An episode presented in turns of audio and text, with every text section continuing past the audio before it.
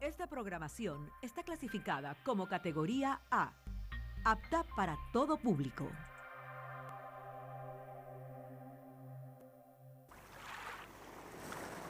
Ya con ustedes, Azul Sostenible. Un espacio de diálogo sobre la importancia del océano para Ecuador, relacionado a la conservación y el uso sostenible de sus recursos. Bienvenidos. Bienvenidos a Azul Sostenible, ¿qué tal? Buenas tardes, eh, estamos en Teleradio 1350 AM y estamos conectados a través de Facebook y YouTube en arroba azul sostenible. Muchísimas gracias por acompañarnos. ¿Qué tal, ingeniero? ¿Cómo estás? Nos encontramos de nuevo.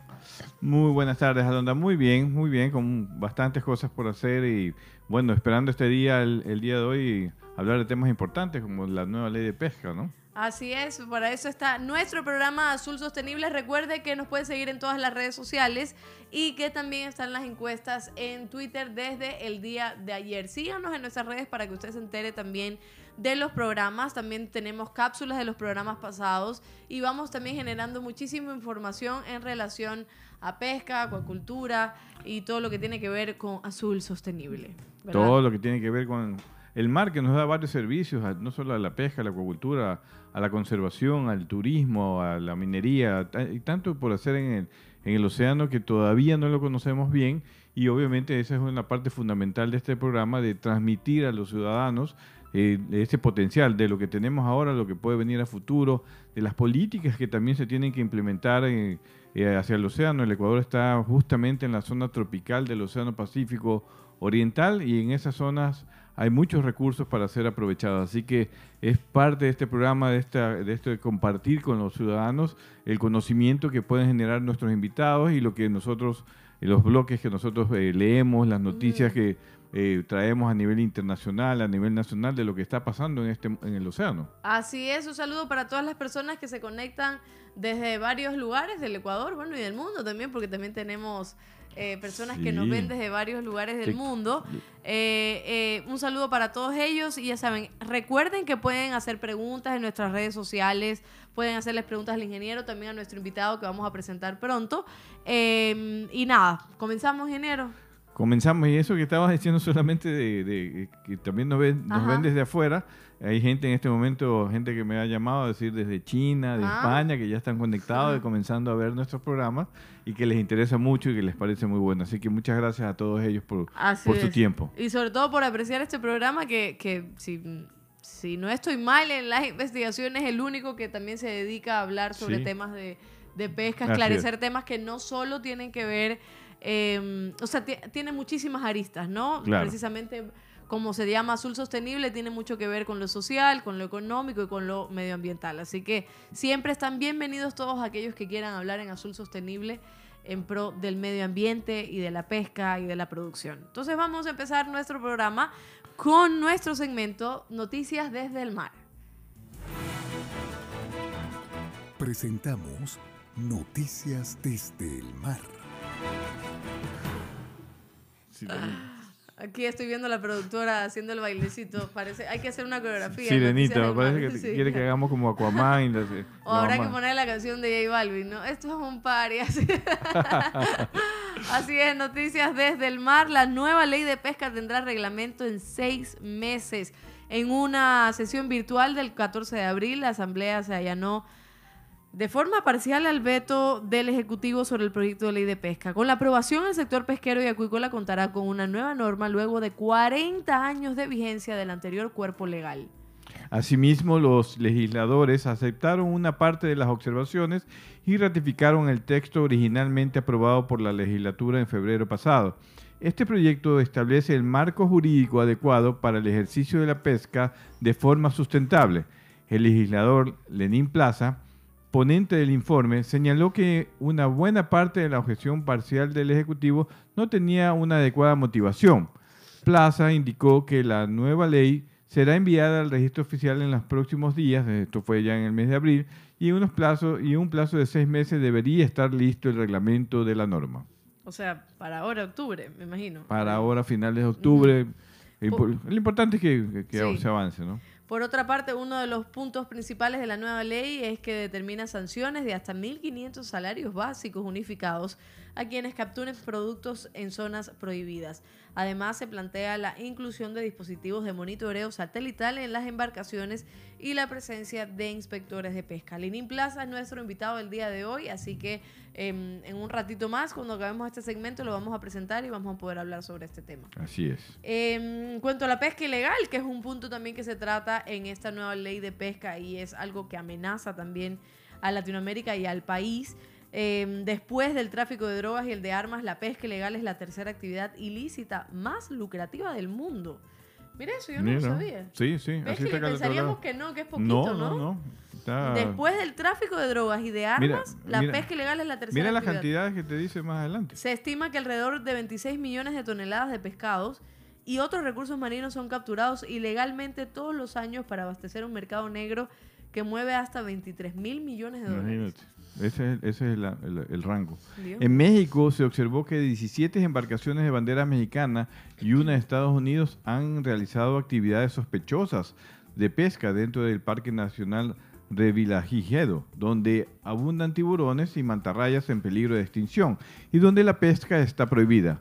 A pesar de nuestros hallazgos, desde diciembre del 2018, solo tres embarcaciones han sido denunciadas por presunta pesca ilegal en el área protegida. Asimismo, en todas las áreas marinas protegidas analizadas, la vigilancia y presupuesto destinados al control es insuficiente.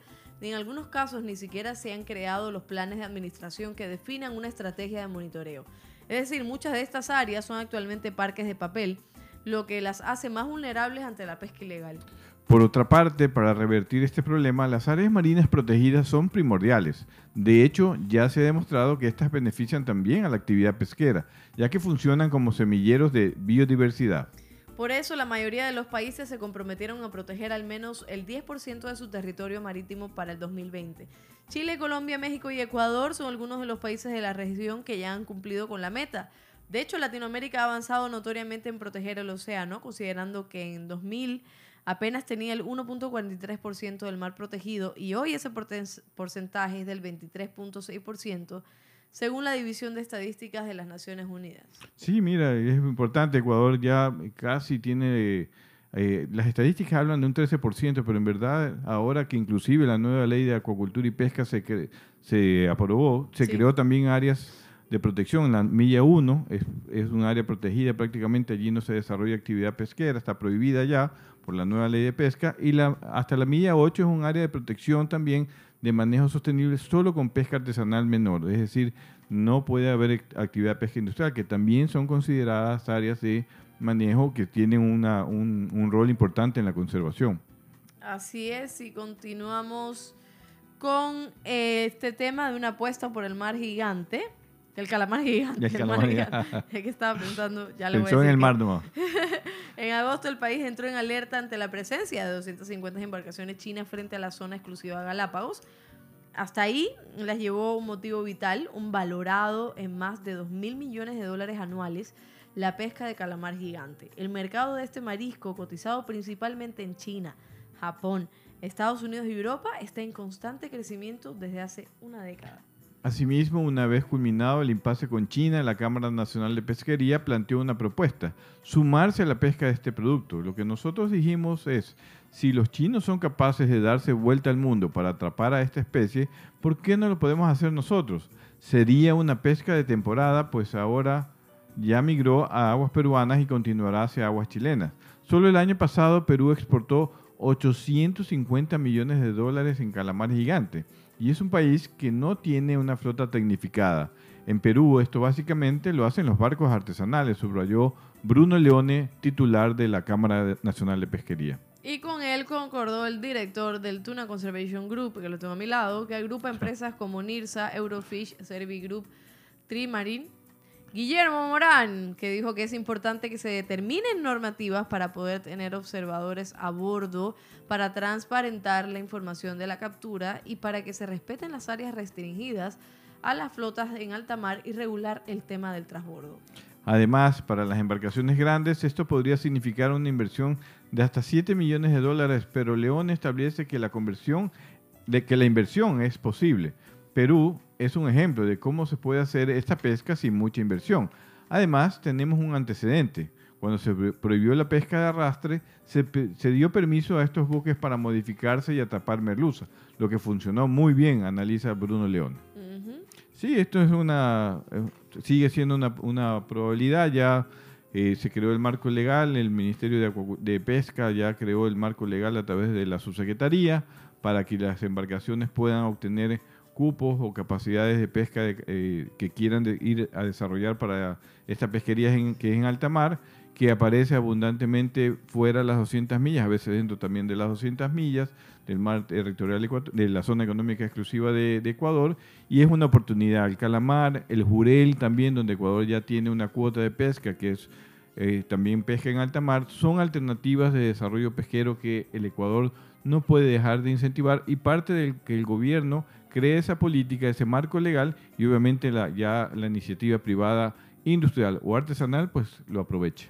Así, eso fueron las noticias desde el mar, aquí en Azul Sostenible. Estamos en Radio 1350. Recuerde que también estamos en YouTube y en Facebook a través de arroba Azul Sostenible. En Twitter están las encuestas que vamos a mencionar al final del programa. Y regresamos en unos minutos con nuestro entrevistado y también con unos datos curiosos.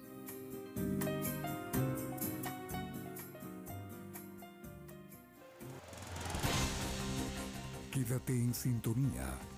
Ya volvemos con más de Azul Sostenible. En todo el mundo. En todo el mundo. www.teleradio.com.es. Hello, Teleradio Ecuador. Very good. Superamos las fronteras de la comunicación. Teleradio.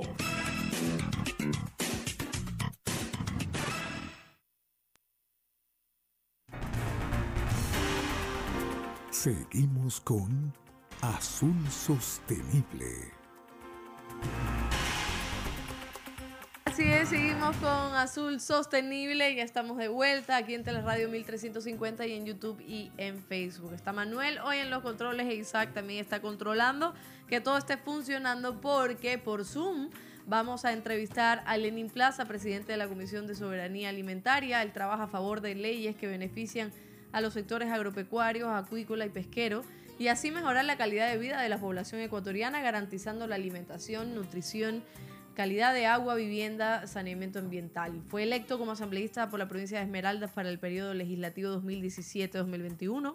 En 2019 fue reelecto presidente de la Comisión Especializada Permanente de la Soberanía Alimentaria y Desarrollo del Sector Agropecuario y Pesquero para el periodo 2019-2021 se desempeñó como miembro de la Comisión Especializada Permanente de la Soberanía Alimentaria y Desarrollo del Sector Agropecuario y Pesquero. En la misma fecha fue electo presidente de la referida mesa legislativa. Miembro también de, fue de la Comisión Especializada Ocasional de Seguridad Fronteriza y fue director de Noticias de Telegrama, convirtiéndose en el periodista más destacado de la provincia de Esmeralda. ¿Cómo está Lenín Plaza? Bienvenidos a Azul Sostenible. ¿Estamos? Claudio. Ahí está, micrófono. Un placer. ¿Sí me escucha? Ahora sí, ahora sí lo escucho, Lenín. Gracias por estar Un placer saludarla. Yo empiezo con usted eh, eh, reconociendo algo que me ha gustado. Siempre la veía en la televisión, esa chispa para presentar las noticias. Eso contagia a quien la escucha. ti, Guillermo, que veo, sabes muy, muy bien de la ley. ¿Qué más experto que tenerlo allí en la radio? Hablando de este tema. Yo también soy periodista y ahora de político en una comisión tan importante, así que aquí estamos para conversar. Gracias, Lenín, por estar aquí. Un gusto saludarlo. Esa fue la idea del ingeniero. Dice, bueno, yo sé de la ley, necesito a alguien que también me aterrice estos términos para la población y por eso es esta, este Está viendo que, que, sí la reconocen, que a usted también la saludan y todo. Menos mal, oh, segundo invitado que me manda saludos, Lenín, porque todo el mundo le envía saludos al ingeniero menos a mí, imagínense. Ay, no, no, interesante. Esa chispa que tú tienes para presentar la noticia inimitable. Muchísimas gracias y bienvenido al programa. Y bueno, también hablemos de, la ley de pesca que, como decíamos al inicio en Noticias desde el Mar, Eh, 40 años tuvieron que pasar para que se contara con una nueva norma, eh, con este nuevo cuerpo legal. Eh, a breves rasgos, ¿no? Y vamos igual a ahondar en, en temas específicos. Pero ¿por qué es importante la nueva ley de pesca para este sector, Lenín? Bueno, yo diría incluso algo que eh, es lo que a mí me satisface después de haber llegado a la Asamblea, de no ser un experto en pesca, a pesar de que vengo de una provincia eminentemente pesquera, haber llegado, saltado del periodismo a la política y lograr establecer que se apruebe una ley después de más de 45 años. Una ley que en esto Guillermo nos va a dar la razón, una ley muy compleja, con muchos sectores que cada uno tiene, por supuesto, sus intereses. Y logramos juntarlos a todos, a veces con muchas discrepancias, se juntaron muchas discusiones y salió una ley aprobada por unanimidad para una asamblea desgastada, criticada, a veces muy golpeada, que todos hayamos entendido la importancia de esta ley, con una tarjeta amarilla en la Unión Europea, que es nuestro principal comprador del producto, y con una pesca ilegal eh, que estaba haciendo de las suyas, realmente lograr que se apruebe eh, esta ley, eh, para mí me hace sentir satisfecho, no solo como presidente, sino como ciudadano ecuatoriano, porque esto ha dado respuesta para lo que interesaba. Y de ahí la ley es muy importante porque se ha creado el marco jurídico para saber qué camino tomar, cuáles son las condiciones en las que se debe realizar la pesca y acuicultura en el Ecuador y para que ya nadie tenga pretexto de hacer de la suya, sino hacer cumplir y a cumplir la ley. Ahí yo veo una importancia muy importante. Y Lenín, usted hablaba de, de satisfacer a varios sectores. ¿Cuáles son estos sectores que esta ley logra satisfacer de alguna manera para que no haya contraposiciones, que no haya peleas y que todo el mundo esté contento de alguna forma? Mire, ¿por qué he dicho que logramos juntar a todos? Si bien más o menos sabíamos qué es lo que se debe hacer, qué es lo que debe hacer cada sector. Como no había una ley, cuando no hay ley, cada uno quiere hacer lo que le da la gana. Incluso cuando está la ley, se quiere violar para hacer lo que le da la gana. Peor con una ley de hace 45 años. Los industriales ya tienen marcado su espacio para realizar su tarea, como siempre fue. Los artesanales también tienen su espacio. La acuicultura no estaba regulada en una ley, se les ha puesto también su espacio y todos estos sectores confluyen hacia algo que es tan importante, una ley que debe ser respetada y se convierte en un todo para decirle no solo al país, sino a nivel internacional que tenemos un órgano jurídico que nos respalda, que nos protege y que ya se puede hacer una actividad que genera tanto dinero para el país, que se convierte en una entrada tan importante como recursos para el Estado, puede seguir siendo valorado y respaldado con una ley. Ahí yo veo la importancia tan clara y que por supuesto ha hecho de que, eh, a pesar de que han habido voces, pero muy pequeñas o, o, o grupos minor, minoritarios que han dicho esto no me gusta, pero creemos que la gran mayoría del sector pesquero ha tomado la ley y eso es lo que nos hace sentir de alguna manera contentos de haber podido realizar este trabajo en favor de lo que llamamos el Ecuador pesquero. Así es, antes de, de darle paso al ingeniero, usted sabe que yo unas tres preguntitas no, bien, antes y ya. Bien, muy bien. Eh, por otro lado, el tema del control de la ilegalidad es un tema principal y creo que es por eso que también se realiza esta nueva ley de pesca porque es algo que es un problema que no solo afecta a Latinoamérica, pero a Ecuador sobre todo muy fuertemente. Eh, estábamos leyendo sobre eh, la, las sanciones que eh, para aquellos que están pescando ilegalmente son sanciones muy fuertes muy grandes. Este, ¿Cómo se van a hacer estos controles en cuanto a la ilegalidad y si piensa que a través de esta ley de pesca se va a lograr un avance en este tema? Bueno, Alondra, nosotros esperamos que se lo logre, porque eh, un país para desarrollarse no solo debe eh, permitirse que lo que eh, produce a nivel interno sea que lo sostenga. Nosotros tenemos que buscar o ir más allá de conquistar mercados internacionales para hacernos fuertes como país. Y con una ley que eh, no hace respetar el órgano jurídico y vamos a tener muchos problemas. Lo que queremos es, si bien parecen fuertes las multas, es decirle al resto del mundo que nosotros damos seguridad jurídica para seguirnos desarrollando como país. Y esto se ha entendido incluso a nivel eh, local, porque eh, como hemos dicho, si bien hay voces que se han pronunciado en algunos casos que no estaban de acuerdo, algunos malinterpretando incluso lo que se había puesto en la ley, hemos entendido que esta es la forma para decirle, como hemos señalado al resto del mundo, que estamos listos para enfrentar un problema que es a nivel internacional y que el Ecuador también se suma a esos países que quieren desterrar la pesca ilegal no declarada y no reglamentada. De acuerdo, eh, muchas gracias Lenín. Yo creo que ese es un capítulo muy importante de la ley de pesca, el combate a la pesca ilegal, que si bien el Ecuador eh, siempre ha tratado de combatirlo, pues faltaba un marco legal actualizado y moderno que hoy en día lo tenemos con esta nueva ley de pesca y acuacultura. Ahora, que hay un sector muy importante que también se ve ahora reflejado en esta nueva ley de pesca, que es el sector artesanal, el sector eh, pequeño, ese que sale en panga, que sale en fibra, que no tiene mucha autonomía y que ahora este marco de ley también le da un marco de protección y de apoyo para poder lograr su actividad que eh, se mantenga a largo plazo. El sector pesquero artesanal, ¿cómo se ve reflejado en este nuevo cuerpo legal que ustedes aprobaron? Bueno, algo que ellos siempre dijeron es que eh, pretendían que se respeten esas ocho millas para realizar sus tareas y en realidad que después de una discusión, de, consultar, incluso el sector industrial eh, dijo que se respetaría eso, los artesanales eh, entendieron y, y, la, y, la asamblea mismo entendió eso y por supuesto eh, este es un aspecto muy importante, el de las ocho millas.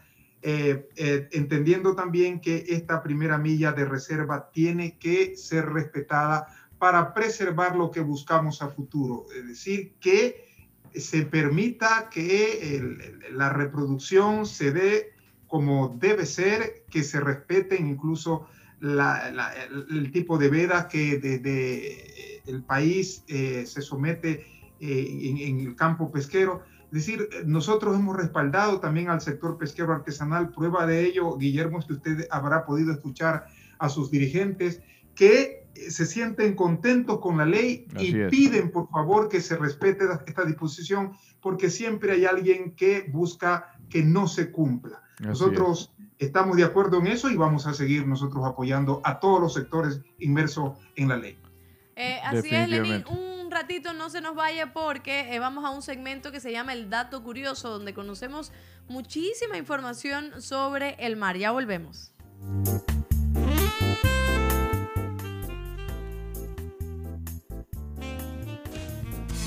Hoy en el dato curioso.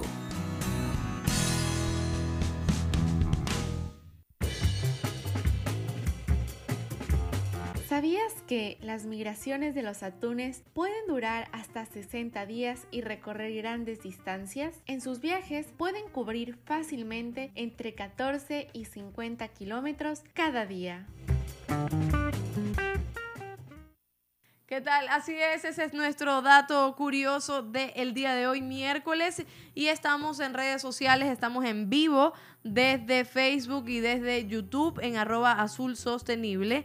Tenemos eh, un comentario ya en Facebook de la cooperativa productores de pesca de Nuevos Horizontes. Saludos, compañero Lenín Plaza y estimados de Azul Sostenible desde Puerto Pesquero de Chanduy. Nos están viendo desde allá.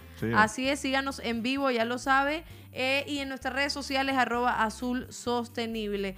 Recordamos que estamos conversando con Lenín Plaza, presidente de la Comisión de Soberanía de... Eh, comisión, comisión de soberanía alimentaria, eh, que trabaja bueno a favor de las leyes que benefician los sectores agropecuarios. Estábamos hablando de la nueva ley de pesca, nos habíamos quedado, Lenín, sobre mm, el tema de que eh, los pescadores, sobre todo artesanales, están agradecidos por esta ley de pesca. ¿no? Han reconocido esta, este cuerpo legal, pues ah, existía antes la protección de las ocho millas solo como acuerdo ministerial, existía desde los años 80 esa disposición, pero ya subirla a un marco legal de este nivel, pues para ellos es una satisfacción porque se sienten protegidos, su actividad puede ser conservada, puede ser eh, puede ser sostenible en el tiempo. Obviamente habrá que generar otras actividades en el entorno de esta ley.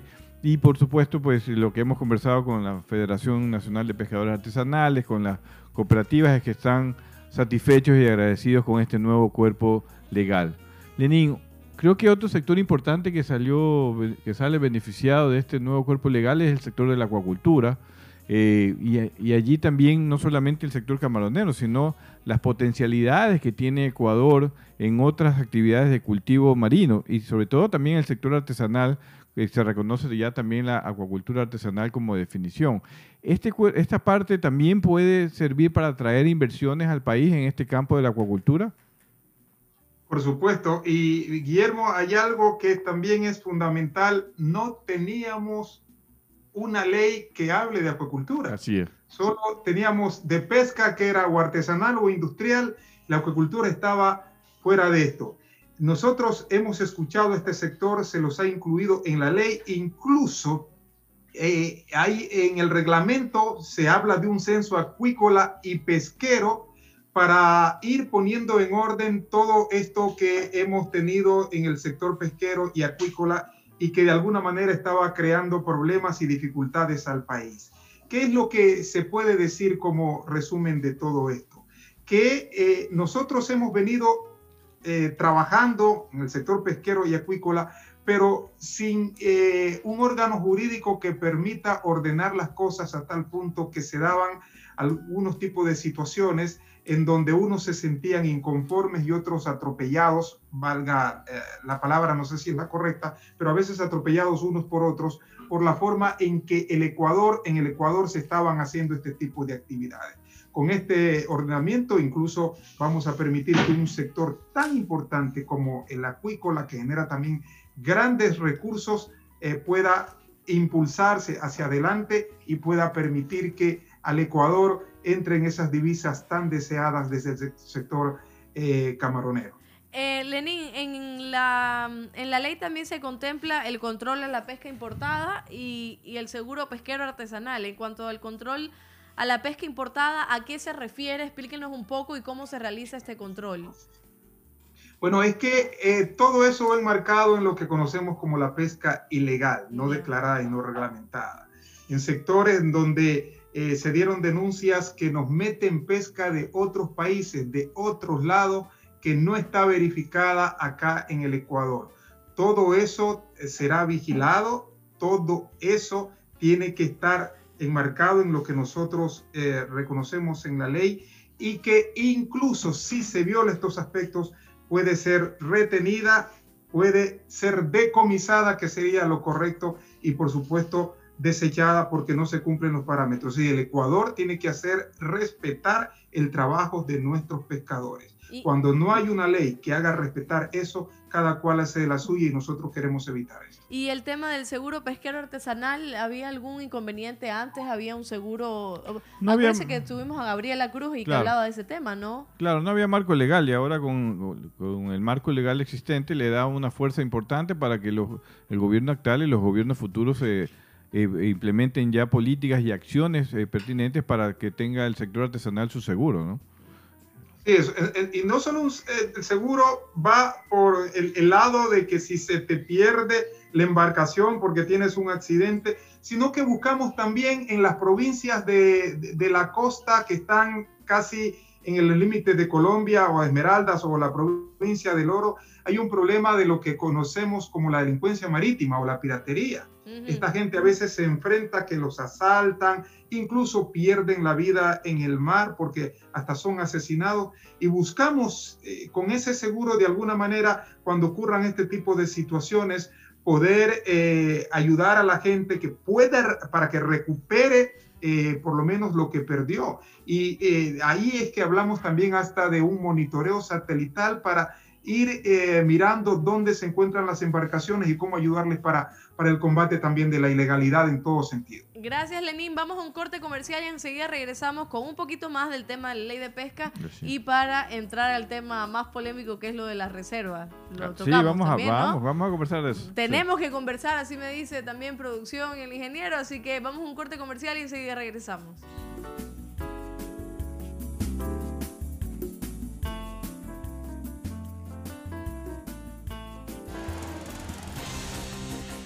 Quédate en sintonía. Ya volvemos con más de Azul Sostenible. En todo el mundo. En todo el mundo. www.teleradio.com.es Hello, Teleradio Ecuador. Very good. Superamos las fronteras de la comunicación. Teleradio. En todo el mundo. En todo el mundo. www.teleradio.com.es Teleradio la radio más entretenida del Ecuador, ¿cachai, weón? Superamos las fronteras de la comunicación. Teleradio. Teleradio.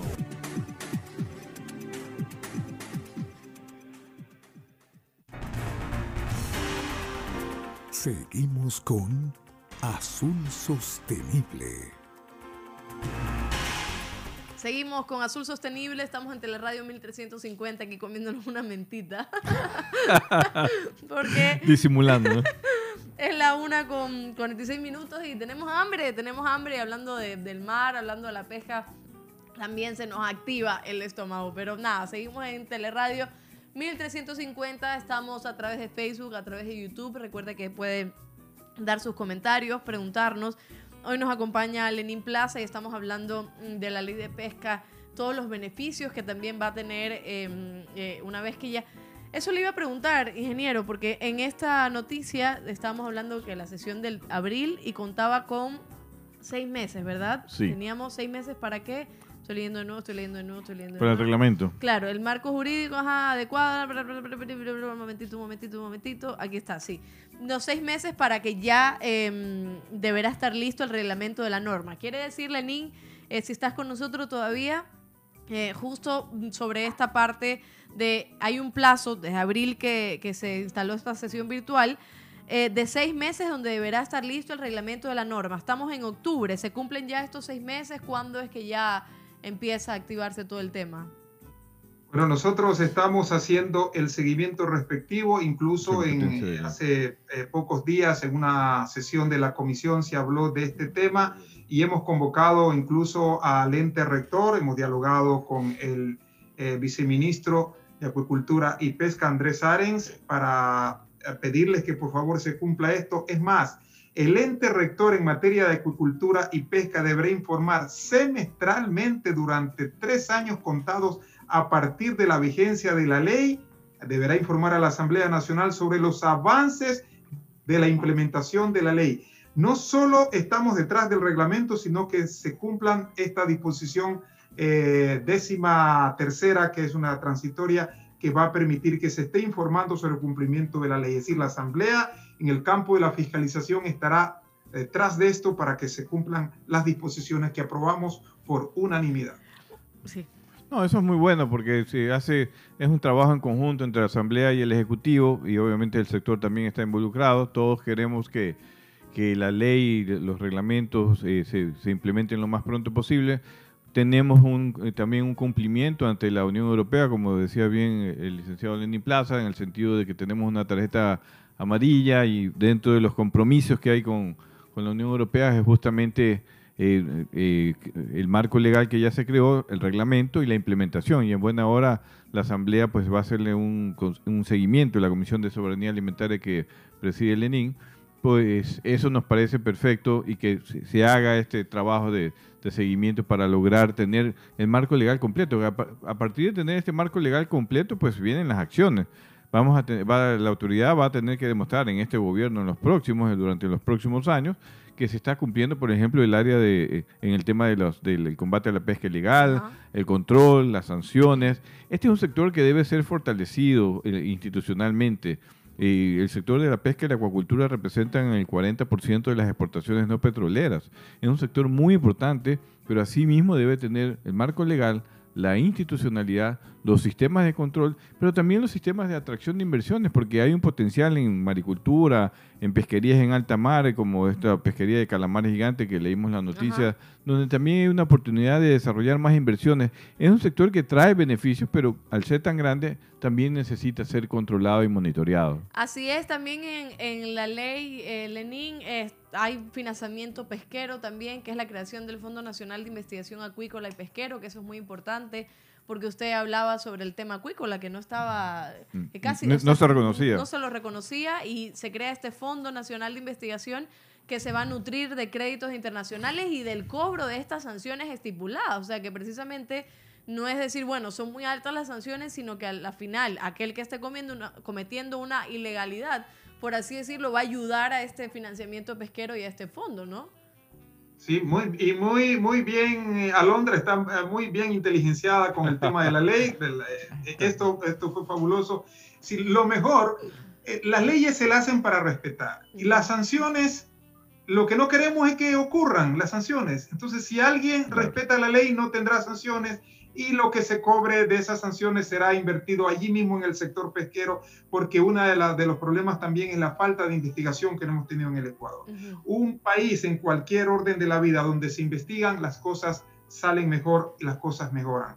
Nosotros creemos que le hemos presentado eh, no una ley perfecta, pero como de- hemos dicho en la asamblea cuando, cuando rematábamos nuestro discurso, esta ley tiene que ser como el sol que sale para todos y como la lluvia que nos moje a todos. Así que ahí está y ojalá que sea el Ecuador que se beneficie.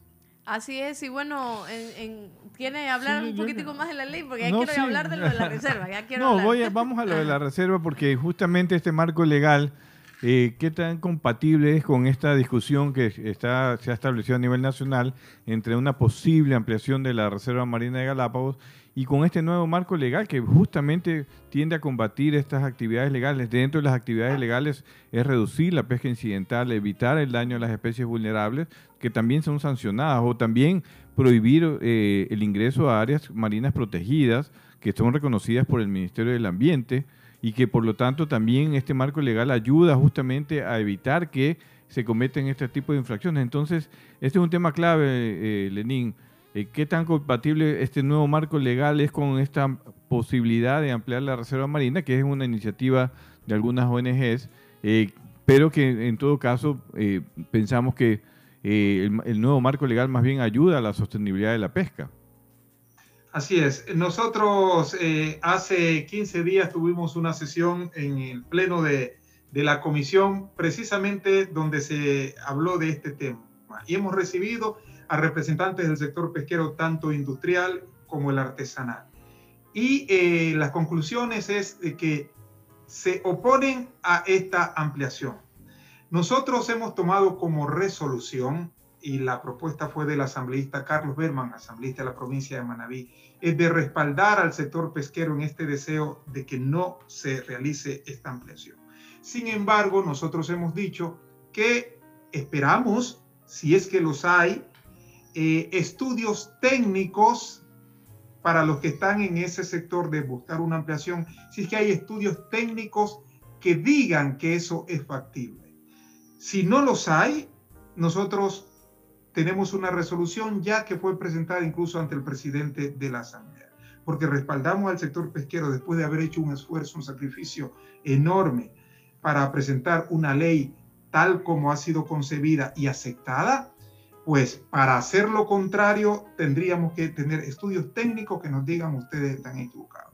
Por lo demás, hasta ahora nosotros hemos presentado una resolución de respaldo al sector pesquero para que se proyecte y se aplique la ley tal como ha sido concebida en la Asamblea Nacional.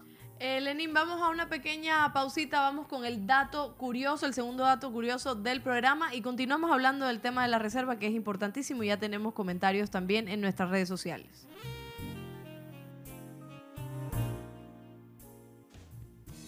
Hoy en el dato curioso.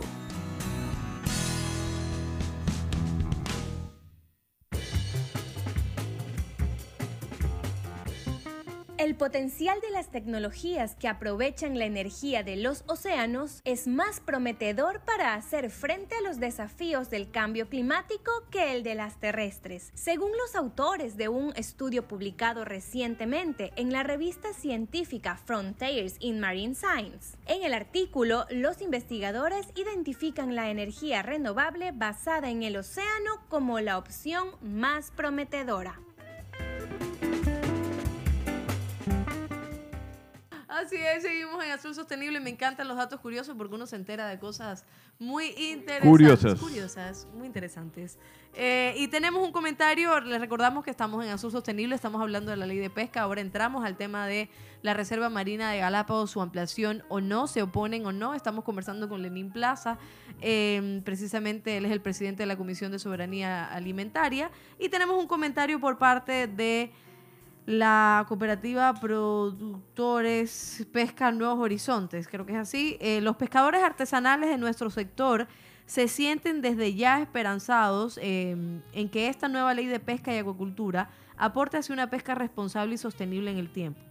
Pero actualmente no tenemos esa seguridad jurídica ni operativa que se encargue de los controles. Acá en nuestro sector los entes de control no tienen ni siquiera embarcaciones para salir a realizar su trabajo. Armada del Ecuador, los inspectores de pesca, etcétera. Lenín, eh, ¿que esto es cierto que está pasando o se va a demorar un poco en el tema de ya, eh, por así decirlo, regularizarlo, que todos tengan los elementos necesarios para poder realizar los controles ante la pesca? Bueno, es muy importante esta pregunta, Alondra, y saludamos a nuestros hermanos ecuatorianos que se dedican a la pesca, quienes han enviado este comentario.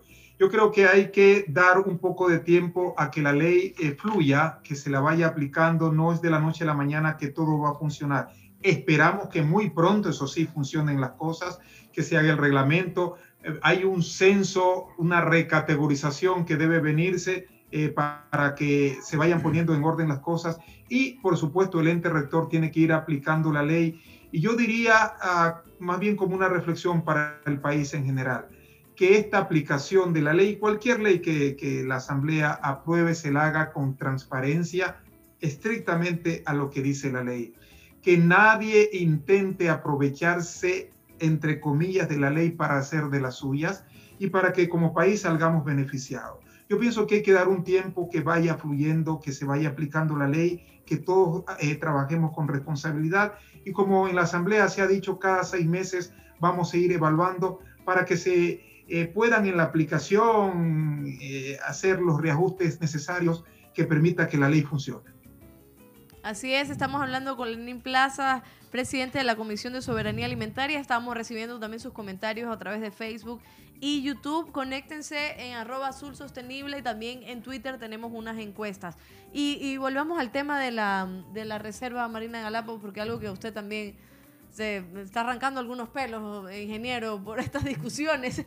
¿Qué lo dice? No sé, no sé si se ha notado eso. No, seamos nosotros, yo creo que eh, la apreciación y la resolución de la Comisión de Soberanía Alimentaria es bastante coherente respecto al tema de la ampliación de las 40 millas. Cuando se presenten los estudios científicos que justifiquen una posible ampliación y que sean estudios completos, pues nosotros también lo estamos esperando.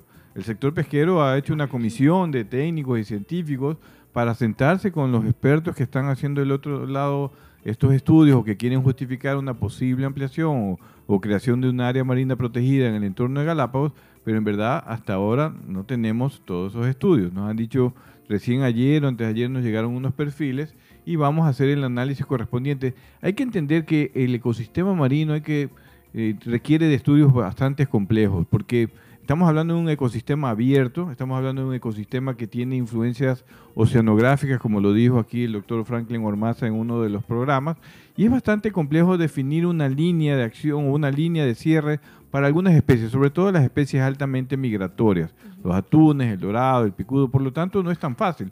El sector está comprometido, y lo ha presentado en la Comisión de Soberanía Alimentaria, toda una serie de regulaciones internacionales y nacionales que hay para proteger y cuidar de forma obligatoria, y es una obligación para la flota industrial y artesanal, las especies vulnerables, los tiburones, eh, algunas especies de tiburones, el mantarrayas, las tortugas, el tiburón ballena, y se ha demostrado que el trabajo de desarrollar pesca sostenible, como lo están haciendo eh, la industria y el sector pesquero artesanal, ha dado buenos resultados. No está hecho todo, hay que continuar trabajando, pero con base científica para poder determinar posibles áreas marinas protegidas, que sí son necesarias, el sector va a estar de acuerdo, pero que también contemple la opinión y la actividad del sector pesquero artesanal e industrial para que no reste la posibilidad de producir y generar trabajo como es lo que hace este sector, ¿no? Eso justamente es lo que quería preguntarle a Lenín porque, a ver, obviamente hay contraposiciones y es normal en un tema tan grande como este,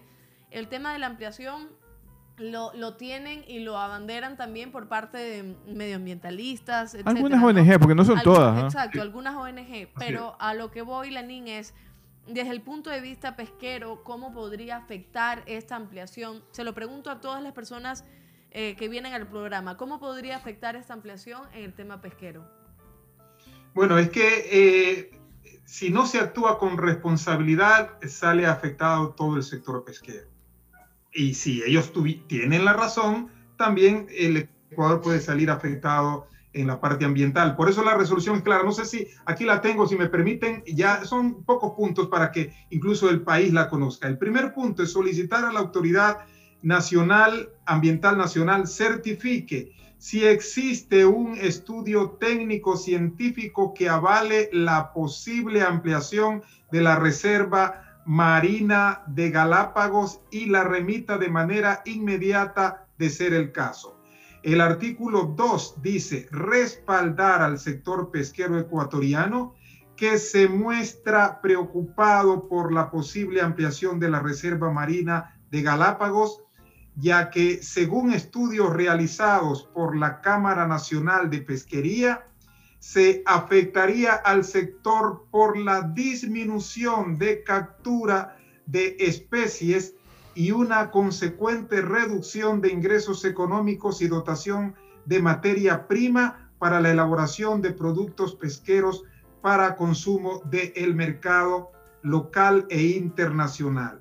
El artículo 3 dice recomendar que se mantenga la integridad de la reserva marina de Galápagos dentro de la franja de 40 millas náuticas medidas a partir de la línea de base del archipiélago, perdón, y las aguas interiores hasta que se presenten los estudios que avalen su mantenimiento o ampliación.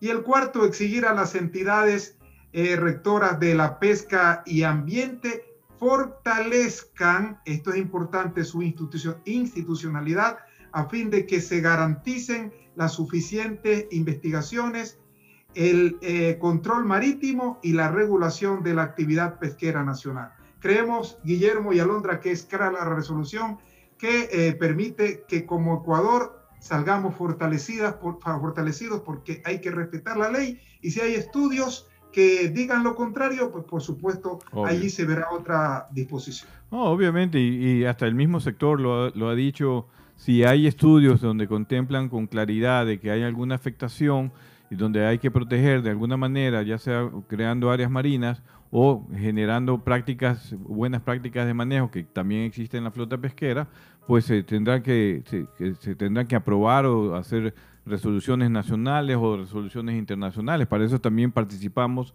en organizaciones regionales pesqueras del atún, del calamar, del jurel.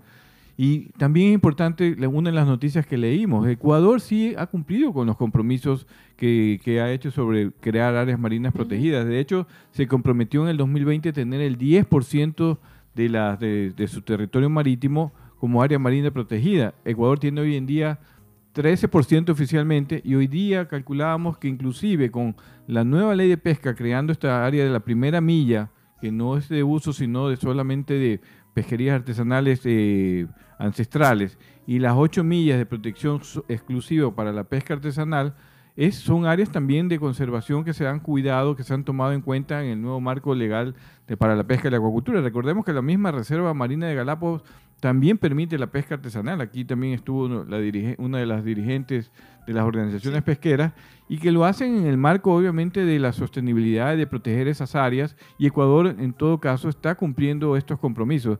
Se comprometió en el 2020 a llegar al 10%, tiene el 13% e inclusive en nuestra opinión tiene más áreas con esto que se acaba de aprobar en la nueva ley de pesca y acuacultura. Y también no sabemos inclusive si está tomado en cuenta las áreas de manglar, que son áreas marinas protegidas. Aquí también estuvo un experto hablando de eso, de cómo ya Ecuador protege una de las zonas más sensibles que son las áreas de manglares. Por lo tanto, sí está cumpliendo sus compromisos internacionales y seguramente vamos a tener que seguir protegiendo otras áreas, pero este marco legal nuevo eh, que ha aprobado la, Asamblea, gracias a, a la Comisión de Soberanía, eh, eh, de Soberanía Alimentaria, pues ha hecho un excelente trabajo en opinión de todo el sector pesquero y acuícola del Ecuador.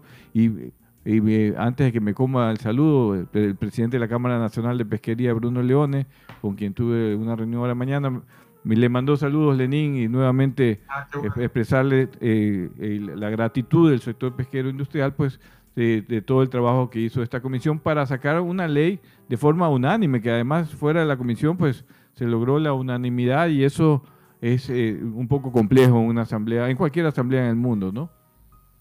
Así es, así es. Y qué bueno que hay esta predisposición a, a las cosas positivas que se pueden dar en el Ecuador. Si un estudio técnico demuestra lo contrario, Claro. pues allí se trabajará. Pero mientras tanto, nosotros respaldamos al sector pesquero porque en realidad se ha hecho un esfuerzo grande y eh, por supuesto esto tiene que ser respetado hasta que no se eh, pueda de alguna manera conocer lo contrario, pero en base a un estudio técnico. Perfecto, muchísimas gracias, Lenín Plaza. Gracias por estar en nuestro programa, presidente de la Comisión de Soberanía Alimentaria. Gracias por estar aquí, siempre bienvenido, ¿no? Siempre va a ser bienvenido y obviamente cuando haya temas y también donde intervenga la Comisión de Soberanía Alimentaria, pues lo vamos a querer invitar, Lenín. Y Gracias por su tiempo. Yo sé que es una agenda complicada, pero gracias por estar aquí con nosotros y brindarnos sus opiniones. Muy bien, a mí, gracias también para ti, Alondra, que siga siempre con esa chispa para presentar las cosas. Gracias también, Guillermo. Y yo solo hago una reflexión en pocos segundos. Claro. Eh, esta, esta ley ha sido fabulosa ah, para, para todo el país.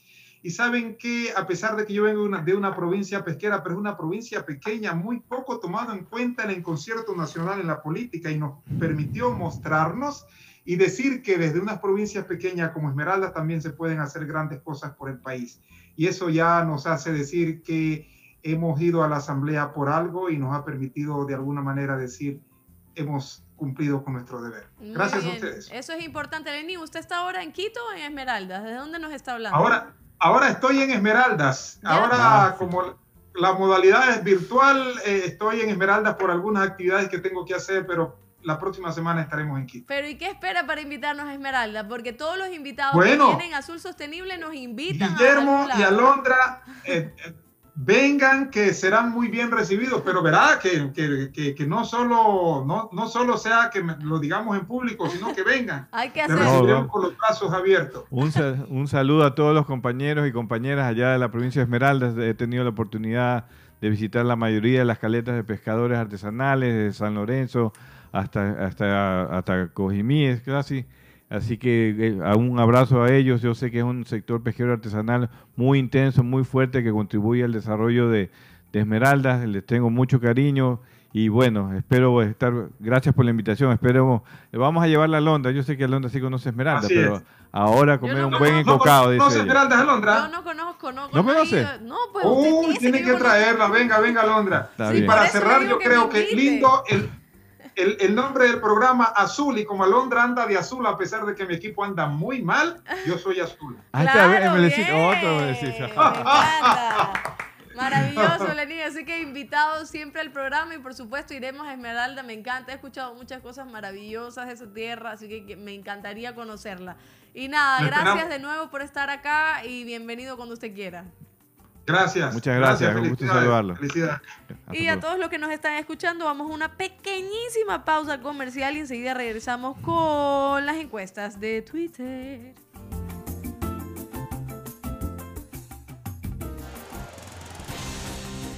Quédate en sintonía. Ya volvemos con más de Azul Sostenible.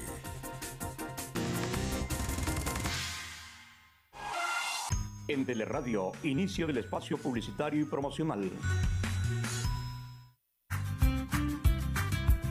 Ubriaco, Investigación Teatral, te invita al gran concierto bicentenario musical lleno de historia. Los días 17 y 24 de octubre, 16 horas, 4 de la tarde. Lugar, Teatro Centro de Arte Guayaquil. Adquiera sus entradas en la página de Tiki Show. Con el auspicio de Ecosono, Aguceprog, Arcor, Downtown, Óptica Jor, Joshua Degger y la Fundación Metrovía. Un evento exclusivo de Teleradio 1350 AM Digital.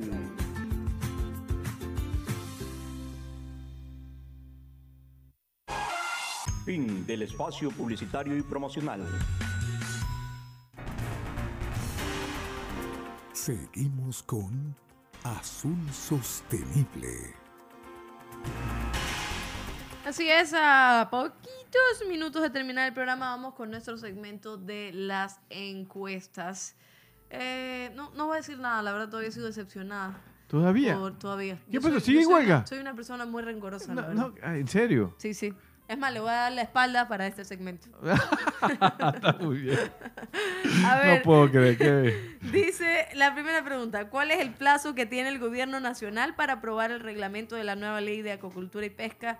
Desde su aprobación oficial, ocho meses, seis meses, nueve meses. Claro está que la respuesta es seis meses porque ya lo dijimos incluso al inicio del programa. Sí, así es, ya está. Así Ah, qué es. bueno que usted contestó ya. 30 votos, 77% dijo seis meses, algunos se equivocaron, dijeron ocho nueve meses, pero bueno, estamos para aprender. Dice, ¿con qué arte de pesca se capturan los atunes que se procesan como productos enlatados?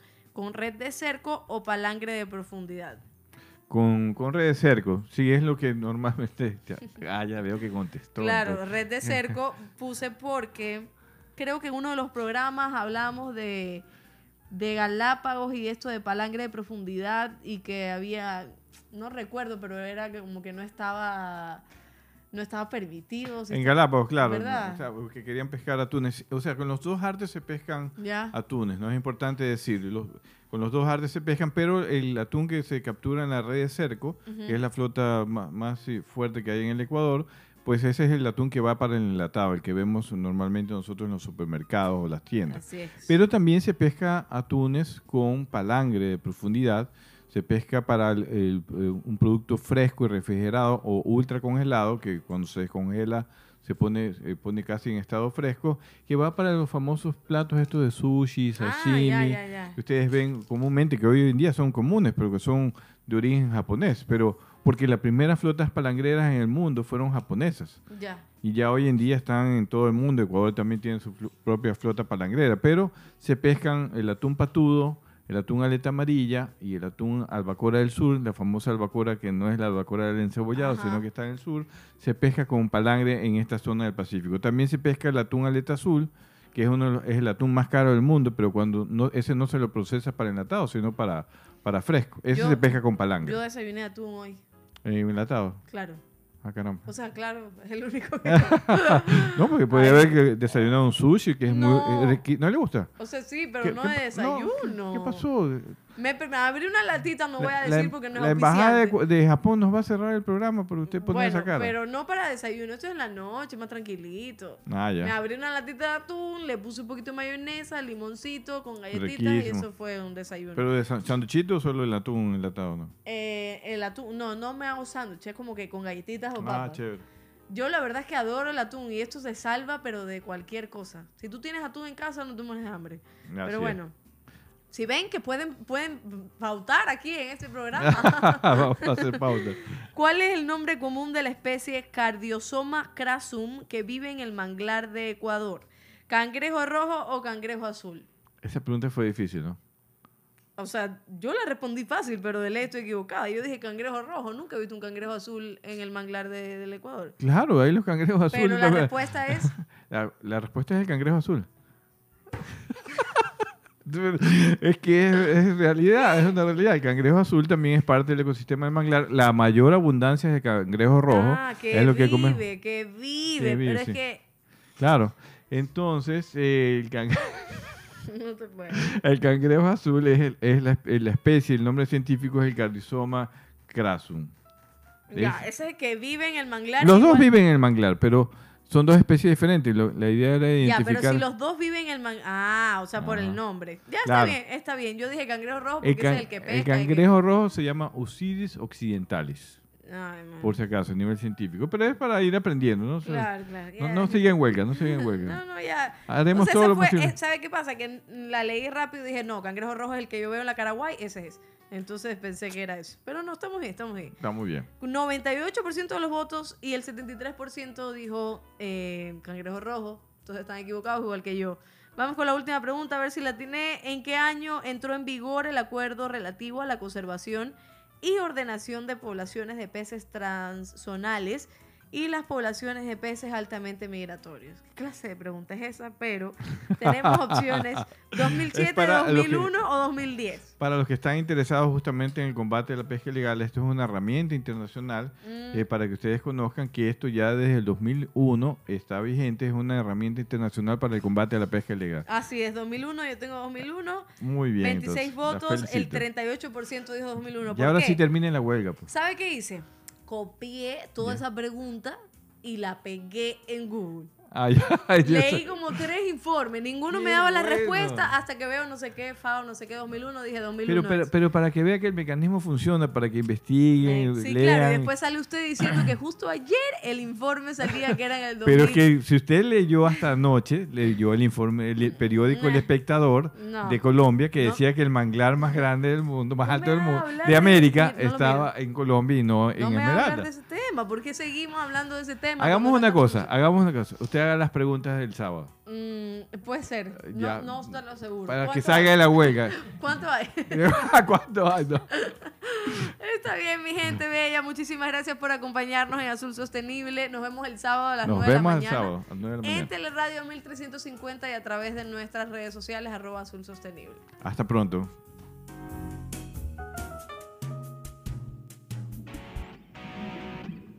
Gracias por habernos acompañado en este programa. Esperamos que te haya gustado. Encuéntranos en Facebook, Instagram o Twitter y cuéntanos qué te pareció. Hasta la próxima.